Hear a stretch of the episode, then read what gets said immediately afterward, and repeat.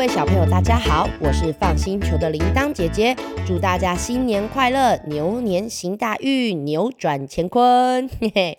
哎呦，这么晚才来跟大家拜年哈，因为过年的时候小朋友很轻松，小朋友可以一直玩一直吃，大人可是很忙的。你们看，爸爸妈妈是不是要忙着带你们出去玩，忙着用东西给你们吃，忙着想什么好玩的东西陪你们一起玩呢？好啦，今天就赶快来听故事，让爸爸妈妈可以去休息一下吧。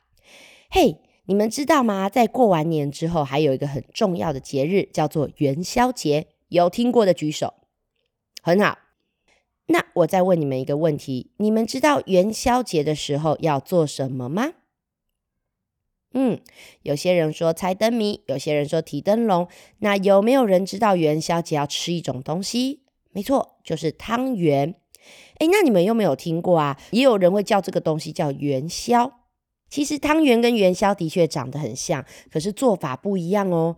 汤圆是用捏的，像捏黏土一样，把它捏捏，把东西包进去。可是元宵是用摇的，很神奇，很特别。我觉得用讲的哈也听不清楚，所以铃铛姐姐有把影片的链接放在资讯栏的下方。你们大家听完故事，如果很好奇元宵到底是什么做的，可以请爸爸妈妈点影片给你们看。但是到底为什么元宵节会吃汤圆呢？这个东西为什么会叫做元宵？其实是古时候有发生过一个故事哦。而且，这个故事我觉得还蛮有趣的，所以决定今天在过年的时候讲给大家听。古时候不是有很多的皇帝吗？其中有一个皇帝啊，叫做汉武帝。皇帝的身边都会有很多的臣子。那汉武帝啊，最喜欢最喜欢的一名臣子叫做东方朔。东方朔啊，和所有的臣子一样，都很聪明，很会想办法。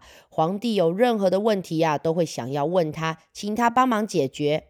不过东方朔还有一个特别不同的地方，是他讲话很好笑，哈哈，他非常的风趣幽默，所以皇帝呀，每次跟他聊天，不止可以得到答案，而且还会觉得很开心。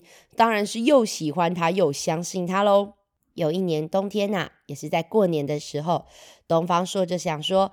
哎呀，过年了，这个开了很多梅花，我要去摘一支送给这个汉武帝，装饰一下他的办公室。哎，我来看看哦，哪一支梅花比较漂亮呢？喂，不要跳！东方说：“干嘛那么紧张啊？”原来他看到一个在皇宫里面工作的宫女，坐在水井旁边，正准备要往下跳。哎，天哪！请问？如果你们跳进一个很深的洞里面，会发生什么事情？没错，会死掉啊！呃，就算没有死掉，也会受很严重的伤。哎，东方朔阻止了这个宫女以后，就问她说：“喂喂喂，哎，现在大过年的，大家都开开心心，你为什么要跳进水里面做这种伤害自己的事情啊？很可怕哎！”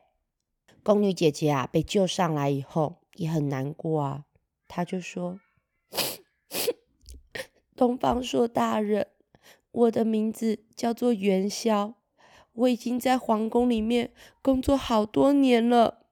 每一年过年，看到大家开开心心的，我就觉得很难过，因为我的爸爸妈妈还有妹妹都在家里面等我。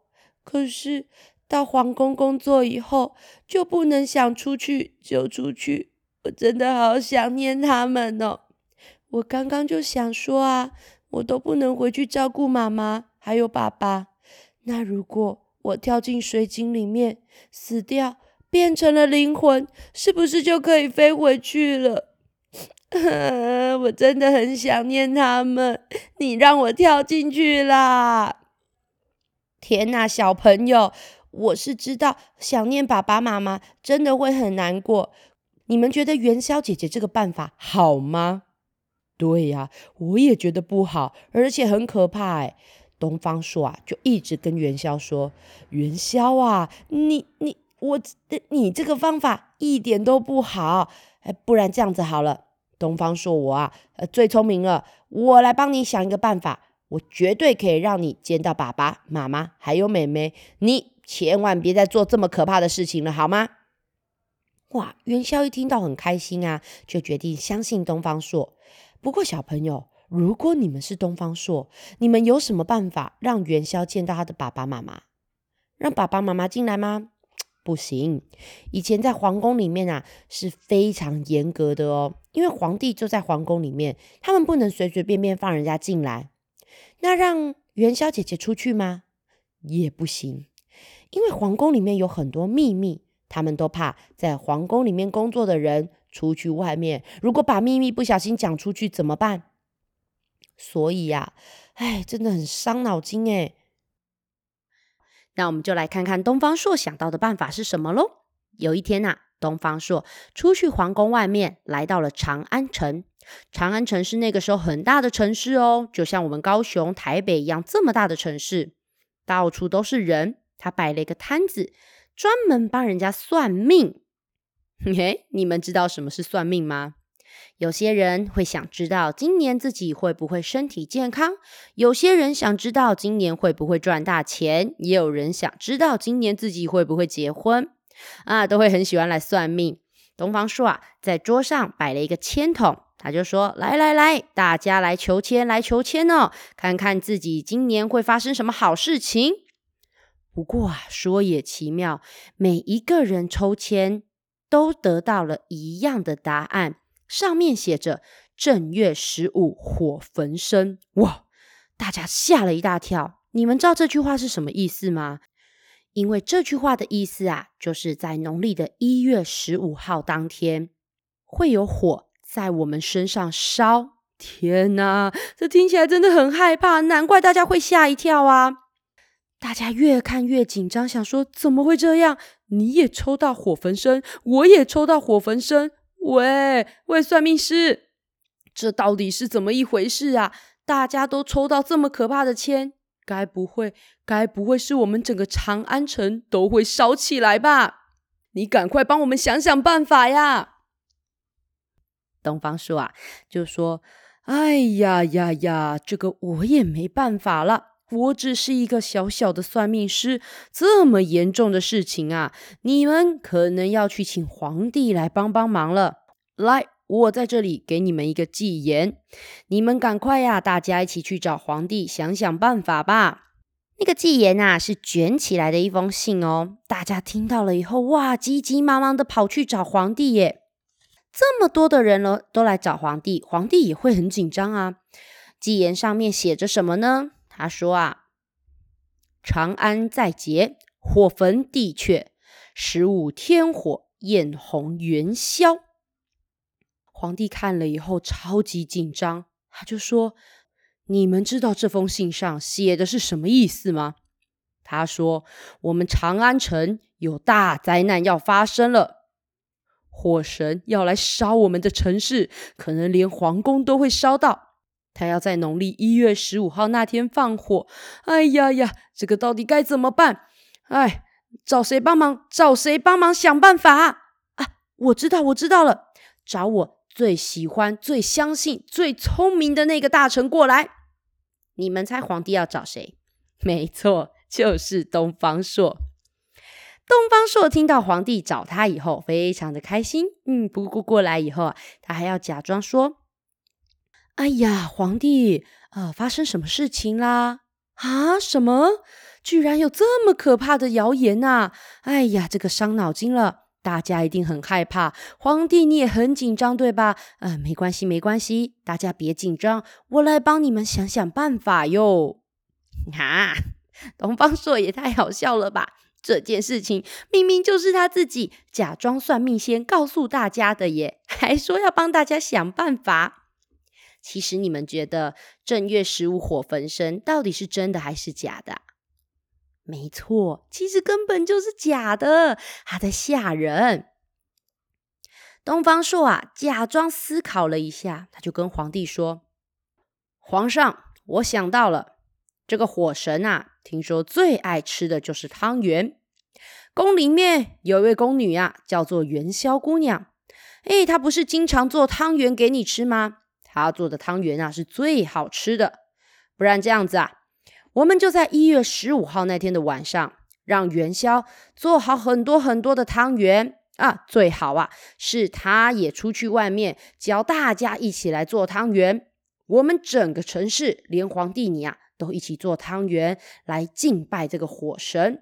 哎呦，跟火神说，拜托拜托，不要烧我们的长安城，这样火神应该就会比较心情好了吧？这个火神啊，他如果没有乖乖的工作来烧长安城，这个玉皇大帝可能也会生气。那我们就挂一点灯笼啊，放点鞭炮，呃，点些烟火。哎呦，好像我们城里失火了，这样子应该就没问题喽。哈，怎么会这么好笑啊？吼吼，这东方朔真的是蛮聪明的哈。皇帝听完了以后，哦，好开心哦，就说：“对，哎呦，东方朔啊，你这个头脑真的很聪明。好好好，就照你说的，来人呐，将那个宫女元宵叫过来。